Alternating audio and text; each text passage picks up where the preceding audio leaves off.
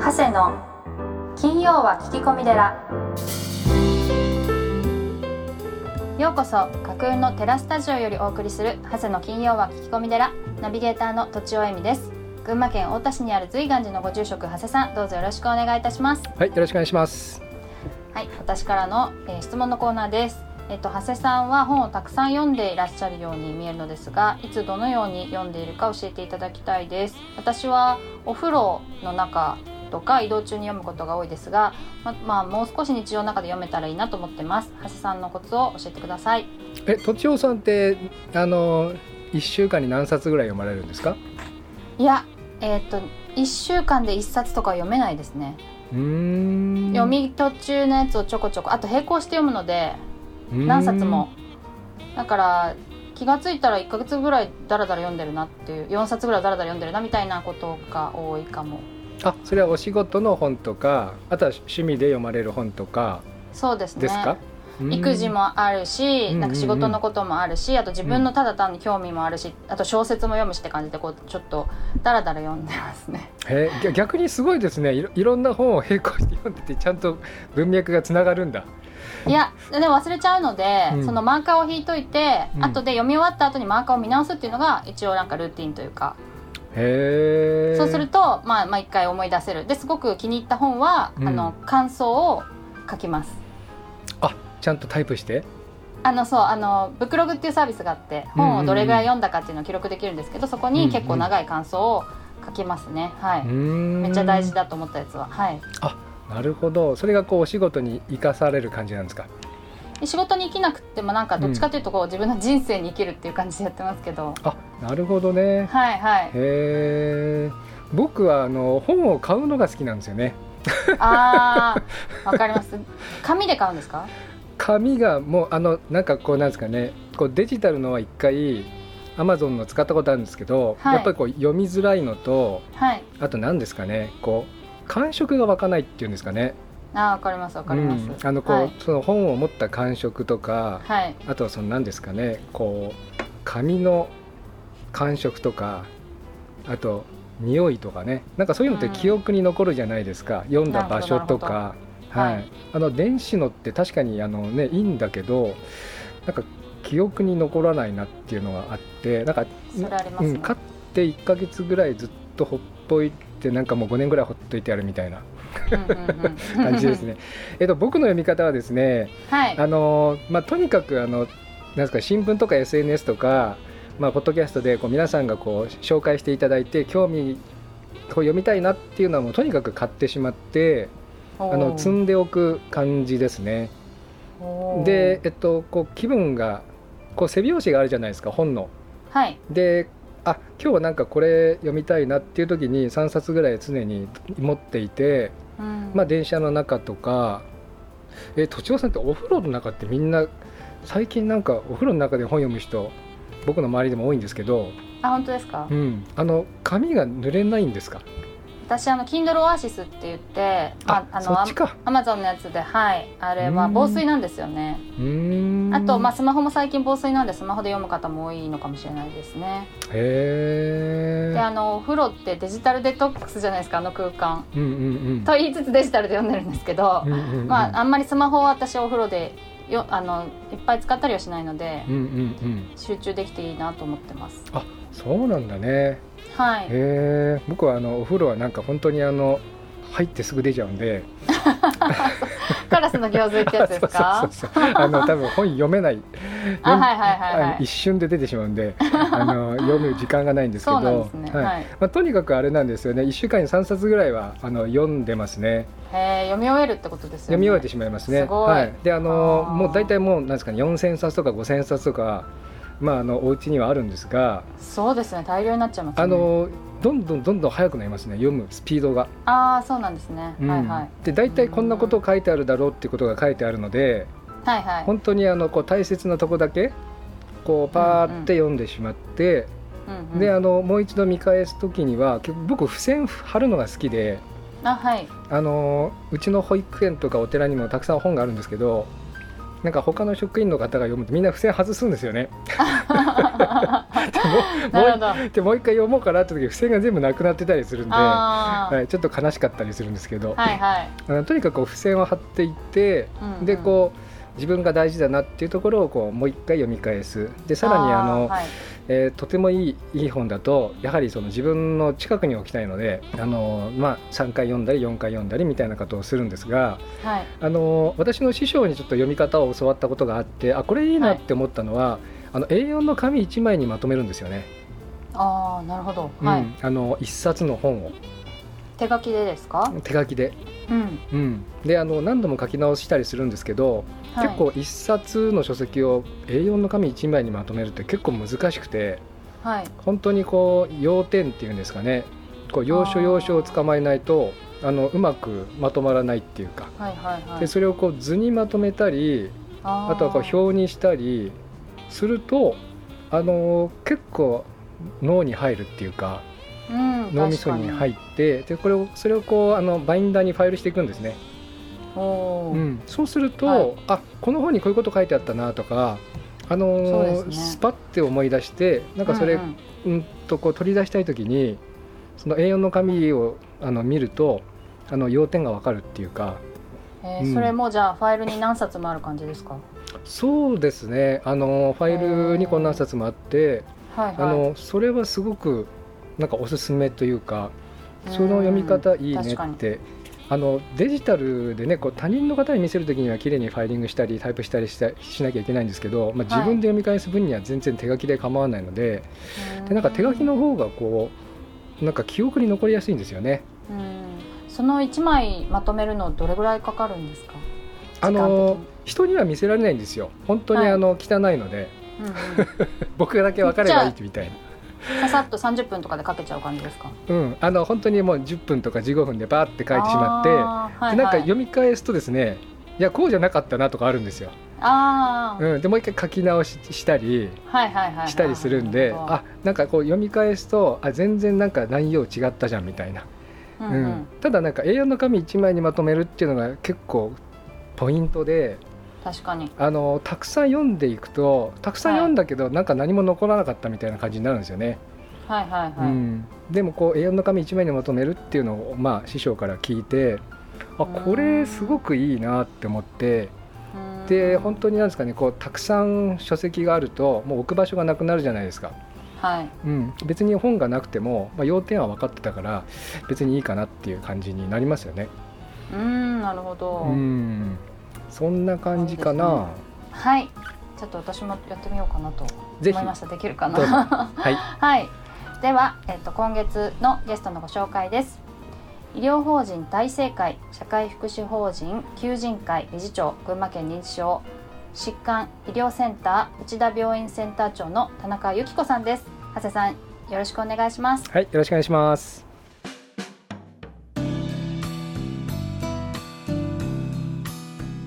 今月のゲストは医療法人大正会社会福祉法人求人会理事長群馬県認知症疾患医療センター内田病院センター長の田中由紀子さんです。よろしくお願いいたします。よろしくお願いします。えー田中理事長様とは本日初めてお会いさせていただきました、まあ、こちらのそなた流にはですね、えー何度も、えー来させていただいてるんですけども、えー温泉、えーカフェ、えーそれからフィットネス、えー本当にあの素晴らしい施設されておられまして、まあ、あのうちもですね石川県金沢の武士園様とは、えー包括連携、えーしておりまして、えー群馬県でもですね、えー私が作りたいと思っているごちゃ混ぜをすでにこうこちらの沼田市で実践されている法人があるとお聞きいたしまして、えー来させていただいたのが一番最初で、えーございます。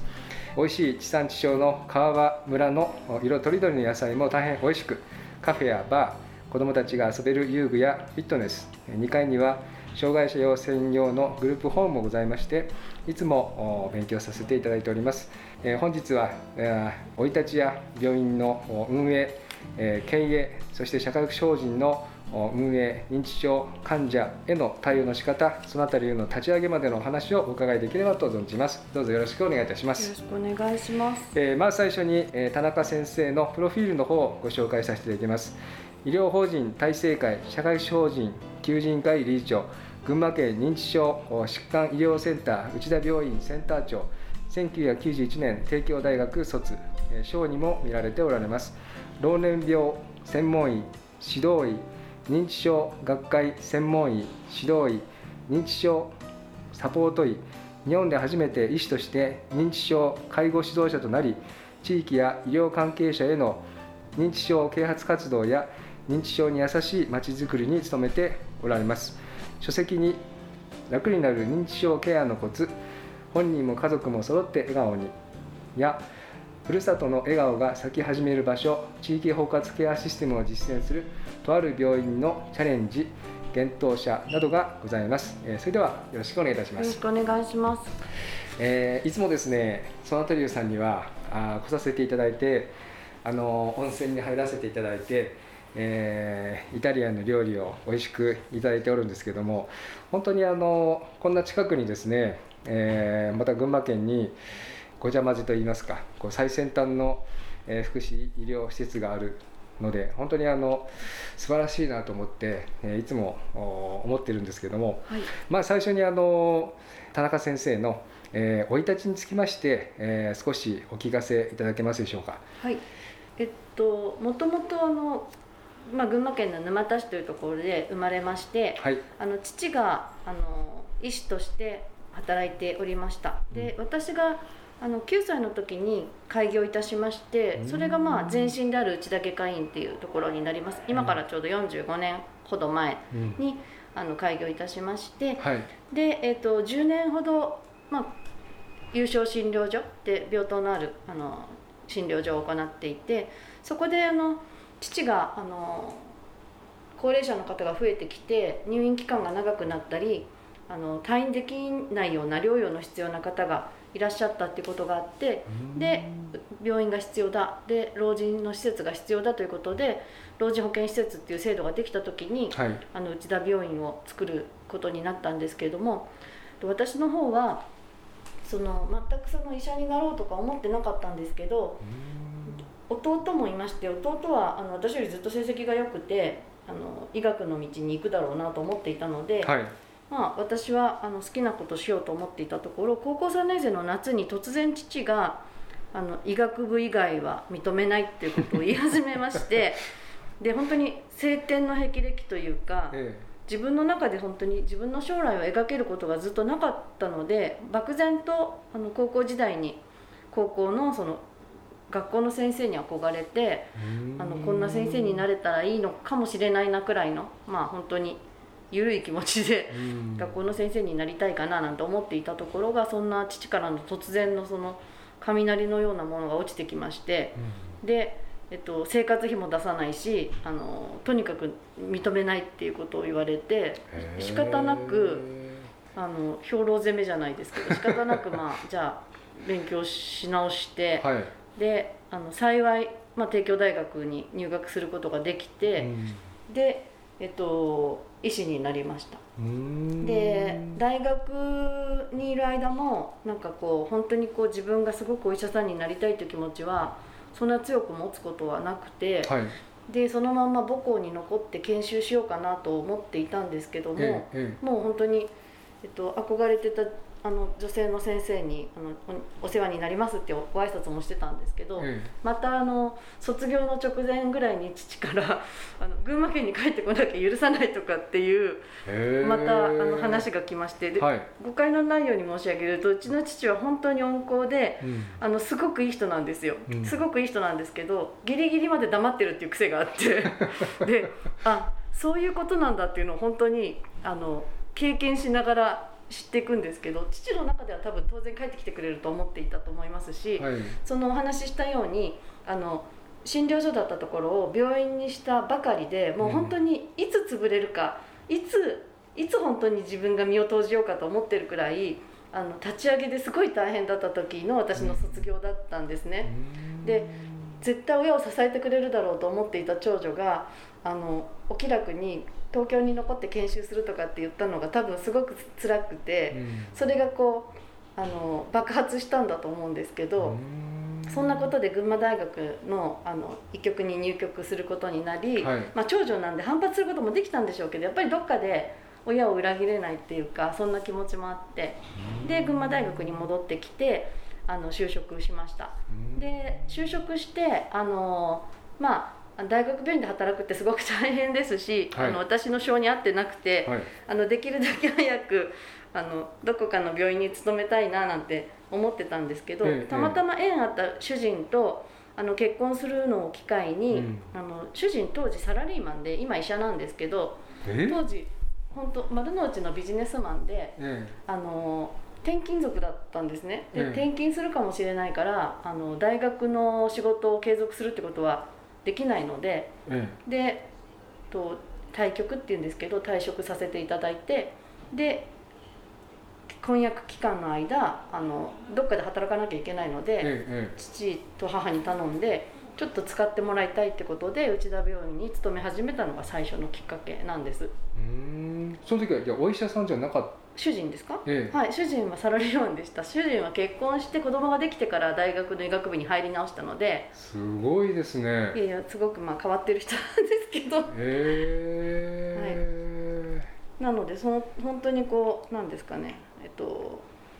最初は本当に腰掛けのつもりで、主人の会社が大阪にもあったので大阪とかにも行くかもしれないなとか思いながら、まあ、1年ぐらい働かせてもらえばいいかなと思って勤め始めたんですけど、はい、勤めてみたら、うん、まあ病院がひどいのと、うん、あの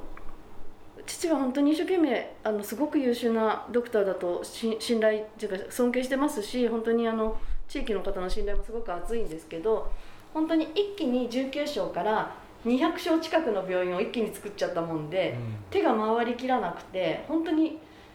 と外来と手術ばっかりしてる父親にとっては内科の療養の病棟っていうのは本当にこうそこまで目も手も行き届かないっていうような状況の中で現場の職員さんに任せていたところがあって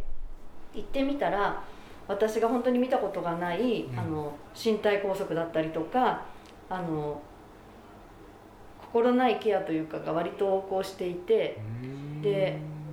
なんとかしなきゃっていう気持ちとあとはそのあまりにも何て言うんでしょうね病院としての立ち上がったばっかりで産声を上げたばかりでいろんなこう仕組みが全然こうできてなくて、はい、組織づくりのマネジメントだったりとか、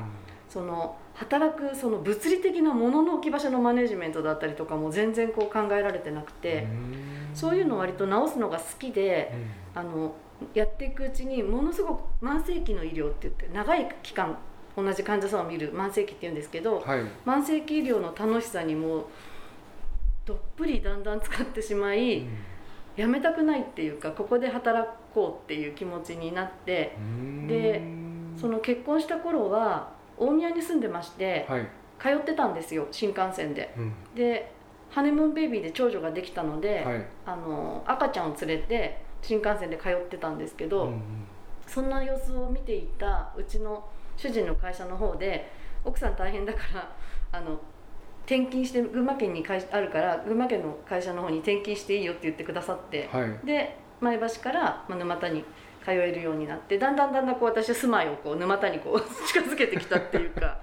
っていう感じがあるんですね。でそうこうするうちに、まあ、主人が医学部に入り直そうって本人が決めて、はい、私はもうどうぞどうぞ応援しますよってことであの応援することになり本当に私が主軸で働くってことになったのでもう実家の近くに住んであの子育てを助けてもらいながら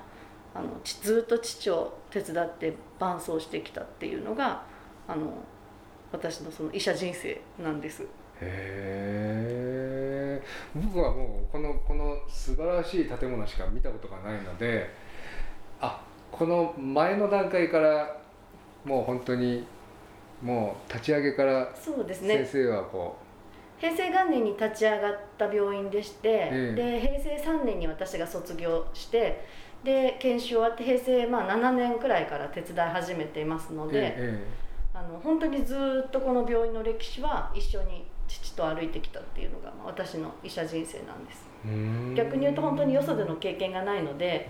あの未熟なままこう年を取ってしまったっていうかっていう感じがあります。今だとちょっとあのし信じられないぐらいですね、えー、そういうなんていうんですかね身体拘束とかちょっと心ないケアがあるっていうのはちょっと想像できない感じがしますけれどもやっぱそうじゃあ結構大変あ大変でした。だからあの、いろんなところでお話しさせていただいてますけど、ええ、本当に一人で身体拘束の紐を朝晩朝晩もう何十人も解いて回って、うん、看護師さんに全く口を聞いてもらえないもう村八分にされるような、うん、無視をされる時間が続き、うん、あの何度もくじけそうになりましたけどそれが29歳ぐらいだったので本当に怖いおばちゃんナースとだいぶ戦いましたけども。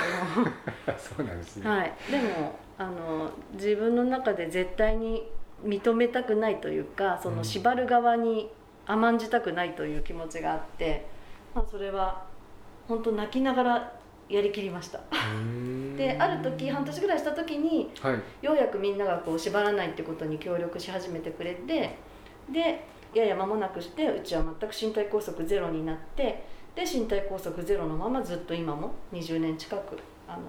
素晴らしいケアだなって私自身もスタッフを褒めたいと思いますけどもとっても上手なケアをしていると思います。ありがとうございます。いえいえ。まあ、こちらの方でも、えー、見取りあうちですね、はい、うちの特養でも見取りを行っているんですけども、えーと、エンド・オブ・ライフ・ケア、まあ、この理念につきまして、えー、少しお聞かせいただけますでしょうか。はいえっと、基本的には私たちその慢性期っていう医療の中では施設も配してますしあの本当に亡くなられる最後の時までをあの私たちのところで過ごしていただくっていう方がほとんどと言ってもいいようなあのフロアもありますのですごく早い段階から当然看取りっていうのはあの私たちの毎日の中にあったものなんですよね。でただその身体拘束している頃にご家族の面会ってすごく少なくて、はい、あの身体拘束を解除してあの患者さんの顔もスタッフの顔も笑顔になってからご家族の面会すごく増えてその亡くなられる時までとてもいいケアを受けたっていうふうに言っていただく方が増えたんですけども、そのやっぱり真髄っていうのはエンドケアエンド・オブ・ライフケアって言葉最近になってできましたけどもエンド・オブ・ライフケアって言葉がありながらまたハッピーエンドっていう言葉がありながら老衰のハッピーエンド・オブ・ライフケアっていう言葉はないんですよね。でも老衰はハッピーエンドでいいと私は思ってまして、はいはい、あるいはそのもう亡くならなければいけなくなってしまった慢性期の病気の方っていうのはあの長く生きるかではなく、やっぱりよりよく終われるかどうかってことがすごく重要だと思いますしそのと最後ここで良かったと思えるような時間の過ごし方あるいは最後こういう生き方で良かったと思えるような生き切り方ができる支援っていうのをやっぱりしていくことが私たちのその最高のケアなんだろうと思ってるんです。でもう高齢だし、えっと、老衰だしあるいはその治療の効果を期待できないから何もしないでっていうような表現がありますけども、はい、医療が何もしなくなったところからむしろケアっていうのは前面に出て一番そのベストなケアをするのが最後のケアだと私たちは思ってまして、うん、最後こそ本当にあの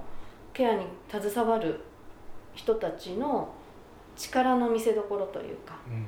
あのそここそが本当にケアの真髄と言ってもいいようなあの時間の過ごし方をするべき時なんだろうなと思っています。ですのでその最後何もしないっていうのは何もしないんじゃなくて一番いいケアを受けるっていうような言い方の方がいいなと思っていて私たちはもちろんそのつもりでやらせていただいてます。えー、っとエンド・オブ・ライフケアでまあ、大切にしなければいけないことっていうのはどんなことなんでしょうか？あのお話をしたようにその、はい、何もしないケアがエンド・オブ・ライフケアじゃないと思うんですよね、ええ、最後に本当に苦痛を除くことであったりとかとルールがないというかこれもできるよねこれもできるよねというような例えばアルコールも飲めるよねとかあとはあの本当に肺炎になってしまいそうな方だとしても最後に本当に氷の小さなあの小指の爪の先ぐらいの氷のかけらのあの鉱物をお口に運んで召し上がっていただいたりとか、うん、あのお耳は最後まで聞こえる方が多いっていうふうに言われてますのでといい音楽を流すとか好きな音楽を流すとかたくさん話しかけるとかそういったあのこれこれもしてあげられるよねこれもしてあげられるよねっていうようなことを大切にすることあの自分のことのようにその方の過ごす時間を考えることっていうのが大事なんだろうなと思います。うん、自分のことのようにですね。うん、やはりあれですかこうえっと今はまあ、うちもあの、えっと、軍大にいらっしゃったその萬田先生にあの、まあ、何度か来てご講演いただいたんですけどもその何ですかね。昔はそう人が亡くなる時に、まあ、僕もお坊さんなんでお葬式するんですがあの棺桶が軽かったんですよね。あの非常にその最後にこ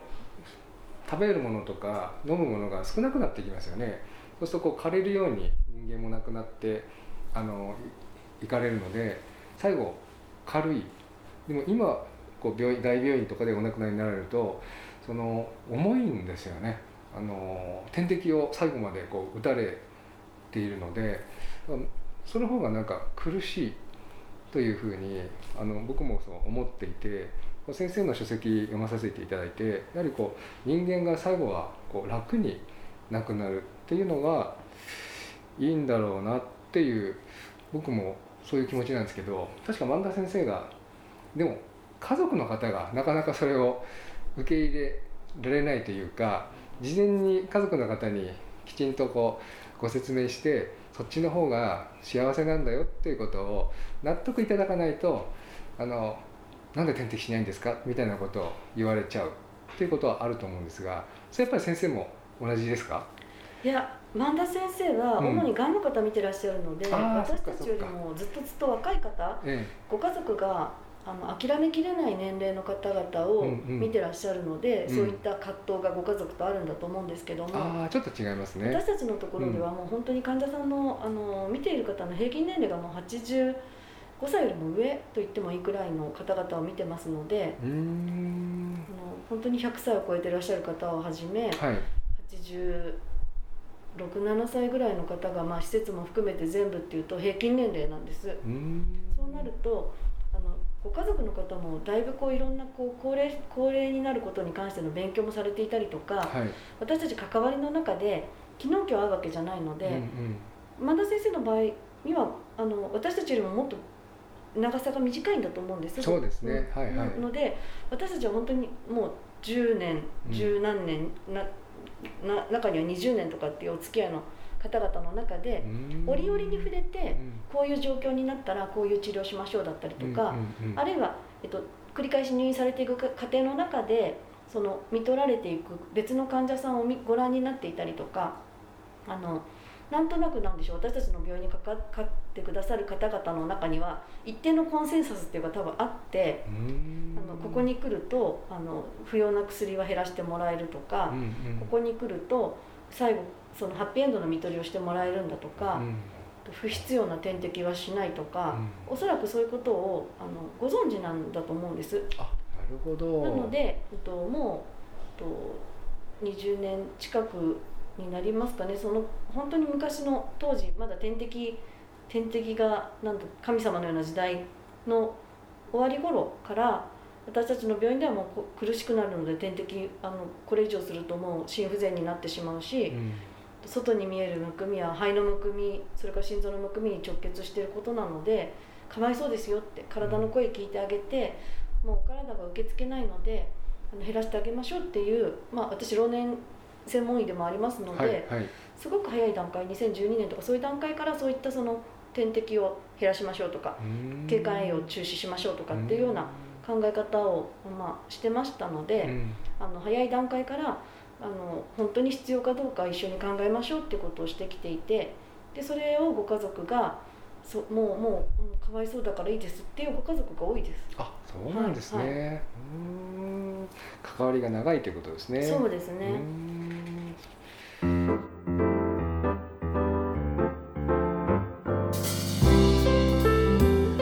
今週も長谷の金曜は聞き込み寺をお聞きいただきありがとうございました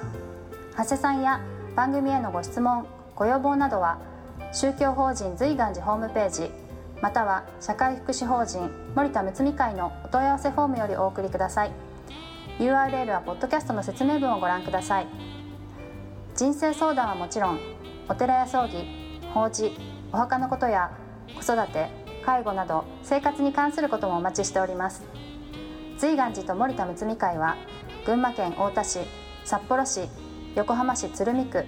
東京都東池袋において保育園こども園児童クラブ放課後デイサービス特別養護老人ホームグループホーム障害者支援事業など幅広い分野をサポートしております。